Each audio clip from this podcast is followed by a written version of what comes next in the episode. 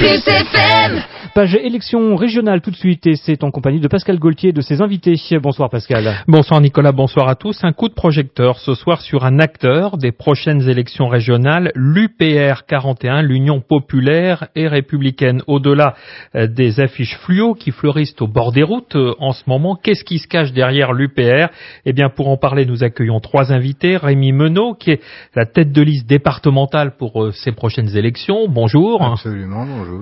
Clément Dumont, vous êtes responsable de la campagne, vous êtes vous-même tête de liste dans le département voisin de loire bonjour. Tout à fait, bonjour.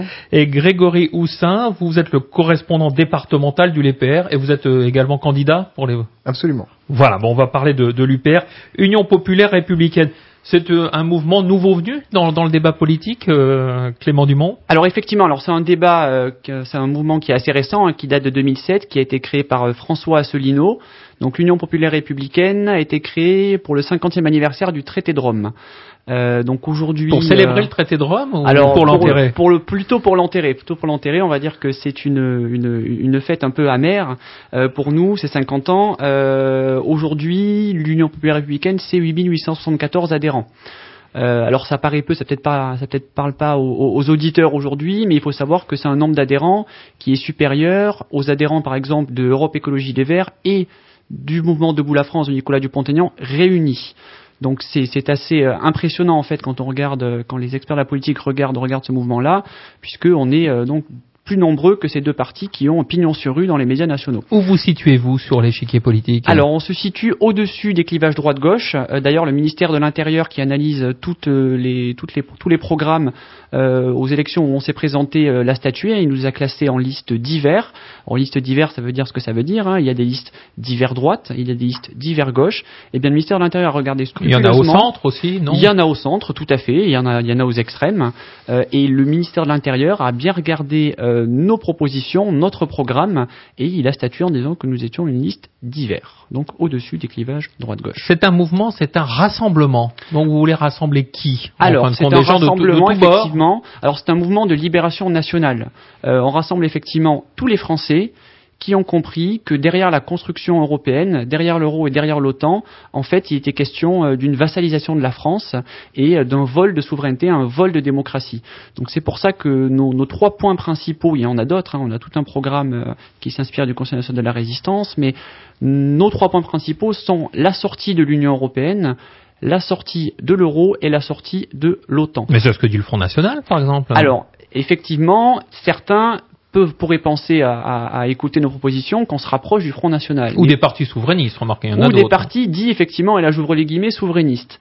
Sauf que, pour notre part, nous, nous disons et nous écrivons que nous voulons sortir de l'Union européenne. À l'UPR, on met au défi n'importe quelle personne en France de nous ramener une profession de foi du Front National et on lui offre une caisse de champagne s'il nous ramène une profession de foi avec écrit que le Front National veut quitter l'Union européenne. Force est de constater qu'ils ne l'ont jamais écrit. Ils disent tout et son contraire sur le sujet et ils profitent depuis maintenant 1984 en ce qui concerne Jean-Marie Le Pen et depuis un peu moins pour les autres, des subsides qu'ils ont en tant que députés européens. Donc ils critiquent, mais en même temps ils voient arriver la main qui les nourrit. Donc c'est un positionnement un peu opportuniste et plutôt carriériste. Grégory Houssin, l'Europe, c'est vraiment votre cible principale et c'est la source de tous les maux de la société française aujourd'hui, de toutes ces difficultés? Ce n'est pas la source de tous les maux de la société française. Euh, néanmoins, les, le, principal problème, c'est que pour euh, obtenir une politique en France, il faut avoir une souveraineté. Si on a un État qui n'a aucun pouvoir, vous pouvez voter à gauche, vous pouvez voter à droite. Au final, vous avez exactement ce qu'on a actuellement, c'est-à-dire que les gens votent à gauche, votent à droite, ou surtout ne vont plus voter parce qu'ils sont totalement dégoûtés. Parce que quoi qu'ils votent, ils ont exactement la même politique. Donc l'UPR va faire un grand coup de ménage dans la classe politique française et proposer une démocratie, c'est-à-dire ce qui existait avant l'arrivée du traité de Maastricht. C'est-à-dire euh, que quand les gens votent à gauche, ils aient une politique de gauche ou à droite, une politique de droite. Et pour cela, il faut nous défaire de tous les traités européens qui nous lient. Parce que nous sommes euh, dans le grand jeu de la mondialisation. Hein. Nous sommes euh, dans une fosse au lion et les traités européens sont les chaînes qui nous retiennent et on ne peut pas se battre. Donc, euh, tant on, il va falloir se débarrasser de ces traités Mmh. euh, de manière tout à fait légale, euh, tranquille, sereine.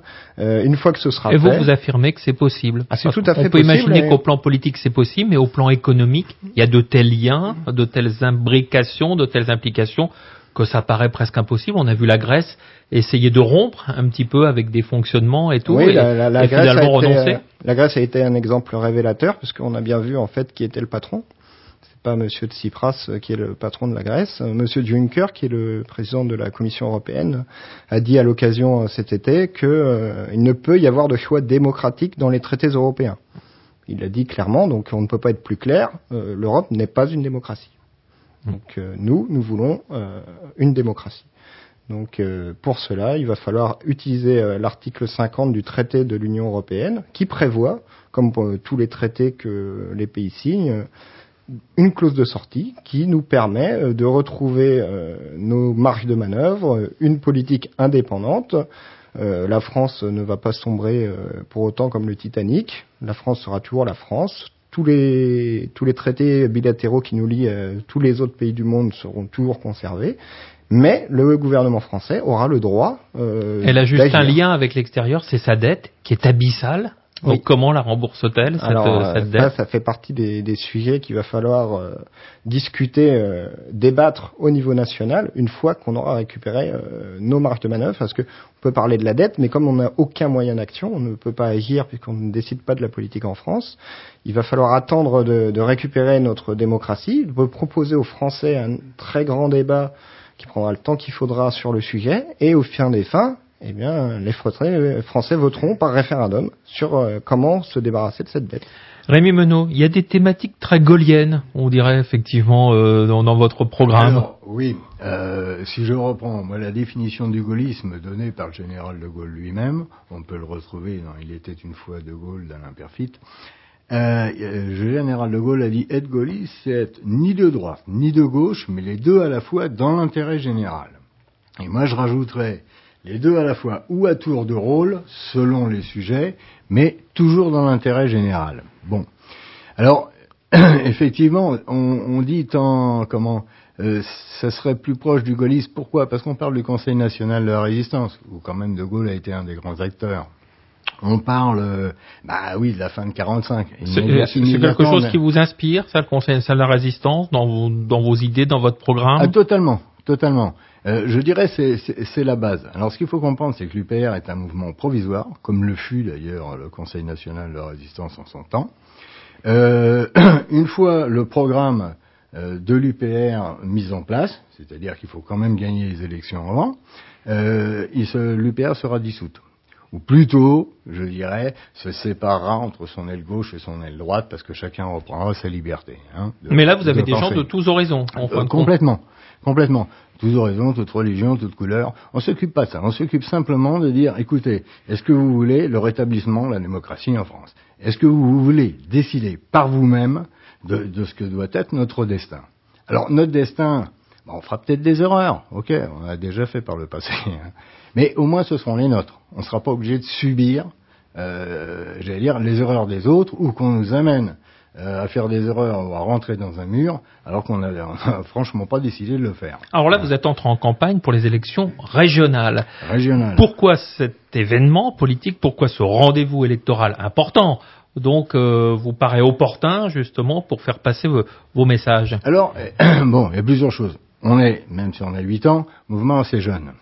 Alors, il y a une période là de, de rodage aussi, parce qu'on a eu, comme l'a souligné Greg, Grégory, euh, 1969 euh, personnes qui sont venues euh, s'inscrire sur les listes, ce qui est éno- énorme pour un parti de 8800. quand Vous serez présent dans toutes les régions de France, dans Toutes les les 13 régions de régions de France, France, dans voilà. tous les départements, c'est l'obligation. Hors la Corse, je crois. Et euh, je crois que Martinique. Euh, Bon, enfin, vous êtes Martinique, présent partout pas. en Mais métropole. sinon, bon, même à la Réunion, je crois qu'on est présent. hein. Tout à fait. Voilà. Donc euh, oui, on- donc on va gagner en visibilité. On, on a chaque euh, chaque groupe a étudié sur le terrain ce qui était euh, comment euh, ce qui était souhaitable, c'est normal. Les, les, problèmes de la Réunion, par exemple, ne sont pas les problèmes du Loir-et-Cher. Mm. Hein. Bon, donc, mais en gros, c'est on va appliquer euh, ce que le Conseil de la Résistance avait décidé à l'échelle locale. Bon. Par exemple, Par quelques, exemple. quelques grandes idées, quelques grands thèmes que vous pourrez développer. Thème. Ben, déjà, on va recommencer par l'honnêteté et la transparence. Aujourd'hui, c'est pas à la mode, mais c'est quand même un thème intéressant. Hein C'est-à-dire qu'on va tenir au courant euh, les euh, nos électeurs, et puis, et puis les autres hein, d'ailleurs, de ce qui euh, se passe, de, de, ce qui est débattu au niveau de la région, de ce qui est décidé, des grands projets, euh, et puis à ce moment-là, nous, on serait plutôt pour qu'il y ait un, comment, des référendums d'initiative populaire, ou qu'au moins on leur propose un référendum pour éviter problèmes style Notre-Dame-des-Landes. Hein Donc, si les gens y sont opposés, si pour une raison X ça amène plus de nuisances qu'autre chose, bon, bah, le projet est soit recalé, soit il peut être repoussé. Enfin, bon, quoi qu'il en soit, on va quand même tenir compte euh, de l'avis de nos électeurs. Bon, on va informer. Alors, informer, c'est aussi informer. Vous parliez de la dette, mais informer aussi sur, euh, notamment, la dette de la région, euh, comment comment faire. Bon, ensuite analyser les points forts et les points faibles, mais le faire en toute transparence. Hein. Évidemment, on va essayer de valoriser les points forts, ça paraît logique. Bon, nous, ici, on peut parler de l'agriculture, on peut parler encore que, j'y reviens dans cinq secondes, euh, on peut parler du tourisme, on est quand même dans la vallée des rois. Hein, euh, bon, et, donc, euh, voilà, c'est des choses que l'on va mettre en valeur. Pour l'agriculture, justement, un petit mot, je fais le, lien avec ce que disaient Grégory et Clément. Euh, L'Union européenne a voté des sanctions contre la Russie pour une affaire l'Ukraine. Donc le moins qu'on puisse dire, c'est qu'elle est franchement pas claire.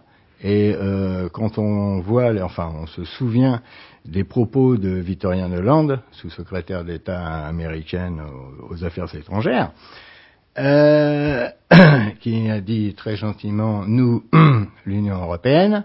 En VO, c'était euh, fuck EU. Je suis désolé pour les auditeurs. D'accord. qu'elle a dit. Okay. Bon, voilà, moi je Donc vous reliez en même temps effectivement voilà. euh, le bon. terrain à des enjeux de politique voilà. nationale Alors, et internationale. Voilà. Voilà. En gros, de toute façon, tout est lié. Dans la vie, tout est lié. Euh, C'est bon, c'est pas moi qui l'ai inventé. Hein, tout le monde s'en rend compte. Donc, il faut absolument faire des allers-retours. Aussi bien aller porter la voix de la région et, et, donc des habitants de cette région au niveau national, ce qui quelquefois peut justement passer par des référendums locaux, mais qui vont interpeller. Euh... Mais sur quel sujet, par exemple, vous voulez faire des référendums, donc de, interroger les gens, leur demander leur avis Sur quoi, par exemple Bon, il y a les grands travaux.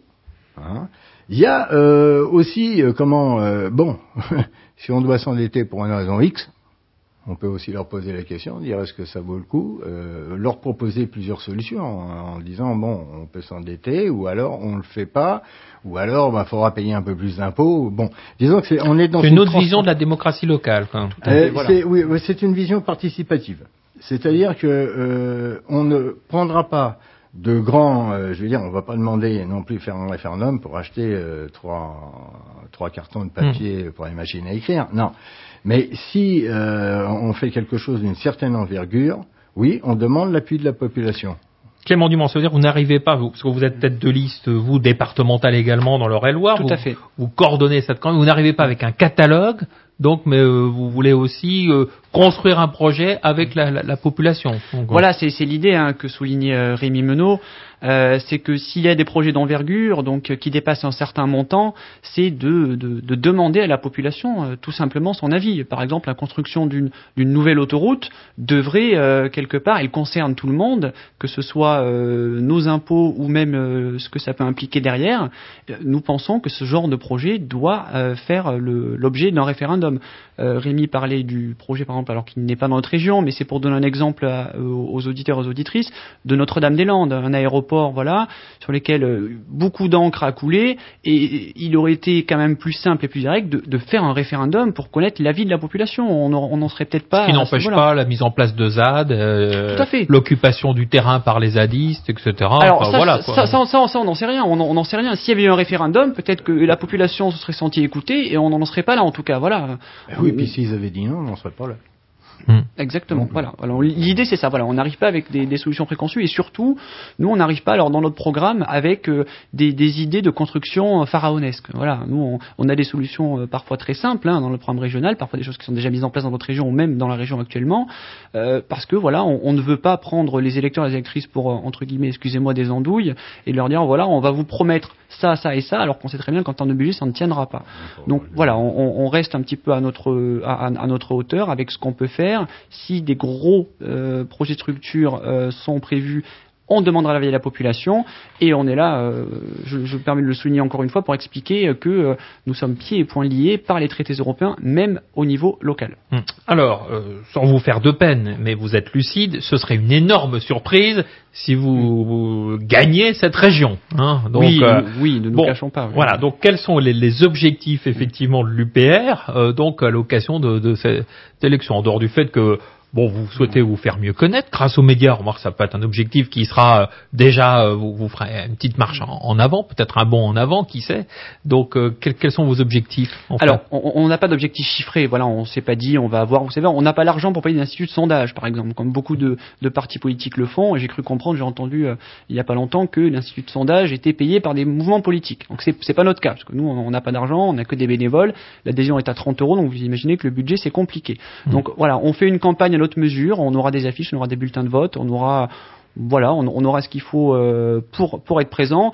Donc on n'a pas d'objectif euh, en, en, termes de, de chiffres. Vous l'avez bien dit, ce qu'on veut, c'est se faire connaître, mais avant de se faire connaître nous, c'est de faire connaître nos analyses. Euh, nos analyses qui sont présentes aujourd'hui sur Internet, sur le site upr.fr, mmh. où on a de très très nombreuses conférences qui sont gratuites, visionnables sur les plateformes YouTube et Dailymotion par exemple, où on analyse la situation, où on détricote tous les traités européens, un par un, les articles, et on explique que tel ou tel article impacte sur la vie quotidienne des habitants, euh, au niveau de l'agriculture, au niveau de l'économie, au niveau de, de, la politique internationale. Donc voilà, on est vraiment là pour faire connaître nos analyses. C'est le premier parti Internet, en, en quelque sorte, euh, Grégory Houssin, euh, l'UPR euh... euh... Oui, je crois que c'est une révolution, effectivement. c'est la première fois que ça se voit euh, dans la création d'un parti politique, un parti qui se développe avec Internet, avec le bouche à oreille, euh, c'est du jamais vu. Euh, D'ailleurs, quand l'UPR s'est créé, euh, certains disaient vous n'arriverez à rien, c'est pas possible. On ne peut pas créer de nouveaux partis politiques en France parce que vous n'aurez jamais l'accès aux médias et dans tous les cas, euh, sans accès aux médias, vous n'aurez pas, vous n'aurez pas d'électeurs, pas d'argent puisque tout est lié. On a vu des artistes sortir grâce à Internet, pourquoi pas un, un voilà, rassemblement politique. Alors, une fois qu'on aura percé, euh, percé dans les médias, que les gens euh, connaîtront, euh, connaîtront nos analyses, on peut espérer que les, résultats soient tout autres aux élections. Parce que je pense que parmi tous les gens qui ne vont plus voter ou qui par défaut vont voter extrême droite ou extrême gauche, il y a beaucoup de gens qui sont, quand ils découvriront les analyses de l'EPR, se reconnaîtront tout à fait et nous rejoindront à ce moment-là.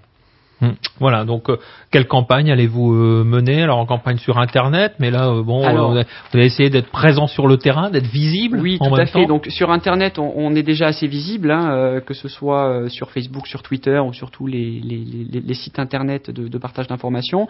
On aura une campagne de terrain également, hein, puisqu'on aura des tracts. On, donc on est déjà, vous l'avez dit, en termes d'affichage dans le Loir-et-Cher, bien visible. Oui, bah, on, on, vous voit au bord des routes. Ouais. Voilà, c'est ouais. le cas pour nous aussi dans, dans l'Eure-et-Loire et dans la plupart des départements de France et, et outre-métropole métropole. Euh, donc euh, voilà, là, une campagne très de terrain, on va beaucoup tracter sur les marchés, on va aller voir les gens euh, et on va leur présenter nos analyses. On n'est pas là pour leur vendre de la poudre de perlimpinpin avec des slogans incroyables.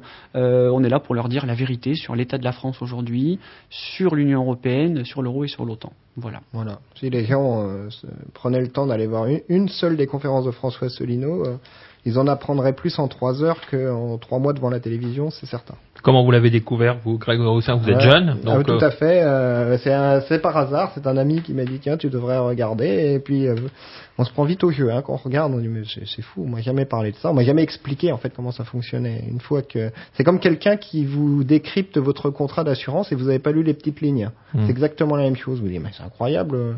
Donc on prend, on, on, a, on prend un peu le temps de vérifier parce qu'évidemment tout est sourcé. Donc vous pouvez vérifier. Euh, de, toutes les toutes les analyses qui sont faites sont sourcées, donc euh, vous pouvez vérifier, euh, prendre le temps, et puis vous allez voir qu'au bout d'un moment, bah, à quoi on reconnaît qu'une analyse est juste? Ben, C'est qu'au fil du temps, elle se vérifie tous les jours, tous les jours, toutes les semaines, tous les mois. Toute l'actualité ne fait que confirmer les analyses faites par l'UPR euh, depuis 2007. Euh, d'ailleurs, euh, les analyses n'ont pas changé d'un iota. les conférences n'ont pas changé. trouver un parti politique en France aujourd'hui qui n'a pas changé quatre fois d'analyse depuis 2007. Hmm. Vous n'en trouverez pas. Mais à l'UPR, c'est le cas. Et puis vous ne trouverez pas non plus dans le milieu politique français un parti politique qui a une, un programme qui est clair comme de l'eau de roche. Il n'y a pas la moindre ambiguïté. Le programme de l'UPR ne comporte pas la moindre ambiguïté. Soit vous êtes d'accord, soit vous n'êtes pas d'accord, peu importe. Mais si vous votez UPR, vous savez pourquoi vous votez. Bon, bah, rendez-vous sur le site. Donc c'est www.upr.fr. Voilà, tout simplement. Merci à tous les trois d'être venus euh, ce soir, d'avoir fait étape dans ce studio pour euh, évoquer. Et c'est une première d'ailleurs aussi sur les ondes de Plus FM. Donc l'UPR 41 qui sera présente donc aux prochaines élections régionales les 6 et 13 décembre prochains. Voilà donc euh, encore une offre supplémentaire donc dans ce débat politique. Bonne soirée. Merci. Merci, bonne soirée. Elle est ici, elle est pour vous. La radio du Loir-et-Cher. Plus FM.